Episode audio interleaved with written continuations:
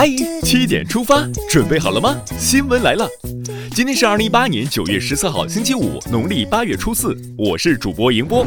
首先来聚焦昨夜今晨发生了哪些大事。九月十一号至十二号，习近平主席赴俄罗斯出席第四届东方经济论坛，大约三十个小时，出席了十多场活动，大小范围会谈，见证合作文件签署，共同会见记者。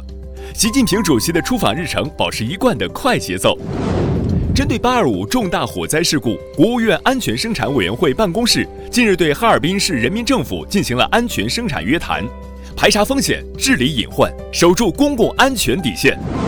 昨天，针对美国向中国提议重启贸易谈判，中国商务部回应说，中方确实收到了美方邀请，对此持欢迎态度，双方正在就一些具体的细节进行沟通。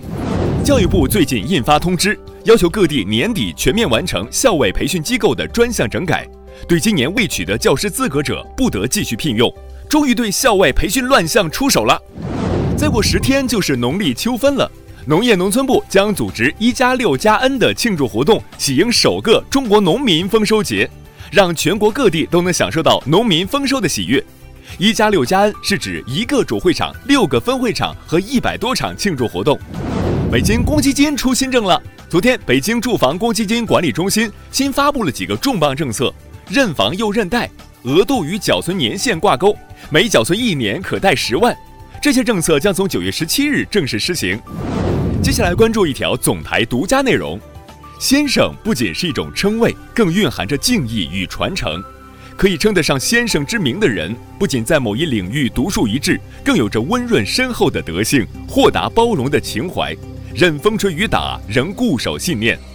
中国之声推出特别策划《先生》第三季，向以德性滋养风气的大师致敬，为他们的成就与修为留痕。最近推出第四篇《白先勇：中国传统文化就是我的故乡》。再来刷新一组国内资讯。最近，北京冬奥组委表示，二零二二年北京冬奥会将充分利用二零零八年夏季奥运会场馆。目前，北京赛区的十三个冬奥场馆中有十一个利用了夏季奥运会遗产。奥运遗产再利用，赞！十三日消息，十二届中国航展将于今年十月六号至十一号在珠海国际航展中心举行，国内外参展商已经有七百七十家，规模再创历史新高。本届航展，国内十大军工企业大规模参展，波音、空客等世界知名航空航天企业基本悉数亮相。陕西宁强地震一直牵动着国人的心。昨天，当地有关部门发布消息，经过全面排查，陕西宁强地震对全县十八个镇未造成灾情，受地震影响的铁路线路已全部恢复运行，没有损伤就是最大的好消息。中秋将至，商家五花八门的促销活动已经安排上了。陕西省消协近日提醒消费者，选购中秋月饼应仔细辨别，注重品质消费，切勿轻信健康、纯天然等夸大宣传，慎重在微信朋友圈购买月饼。擦亮双眼，保健月饼不存在的。自如长租公寓甲醛超标事件还在发酵。近日，深圳市场监管部门发现，深圳自如委托的第三方空气检测机构不具有 CMA 认证资质。深圳市市场稽查局已对此立案调查，加强监管，完善法规，别让毒气房绊住长租时代的步伐。近日，浙江台州一名白发耄耋老人被银行告知身份证过期，需要去派出所补办。民警检查后确认身份证有效。保险起见，户籍民警又在纸上写了证件有效的证明，加盖了户籍章。网友看到字条纷纷点赞，这才是为民服务的公安态度。昨天，兰州市给救护车安装了违法抓拍系统，对插队、拦截、不让路等的有条件避让而不避让的车辆进行一键抓拍，并可直接上传到交警部门违法系统里。礼让救护车，畅通生命线，支持。据侵华日军南京大屠杀遇难同胞纪念馆消息。九月十一日，又一位南京大屠杀幸存者周义勤离开人世，痛心，希望老人家一路走好。看完身边事，再把目光转向国际。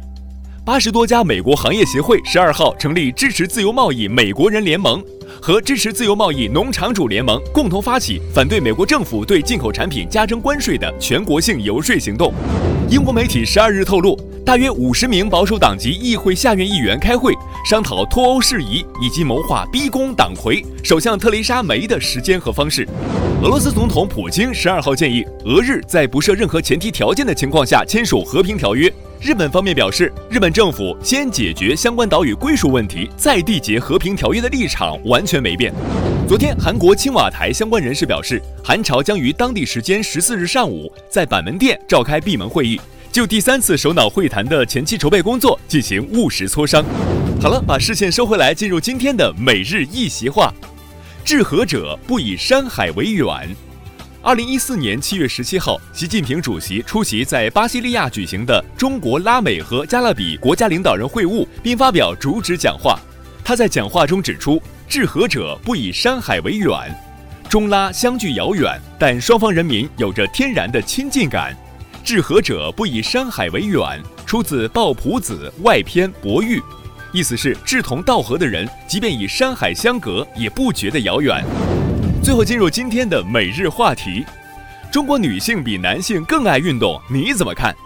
英国知名科学杂志《柳叶刀》刊载的一份研究报告显示，中国人较热爱运动，其中男性运动不足的比例为百分之十六，而女性仅为百分之十二点二。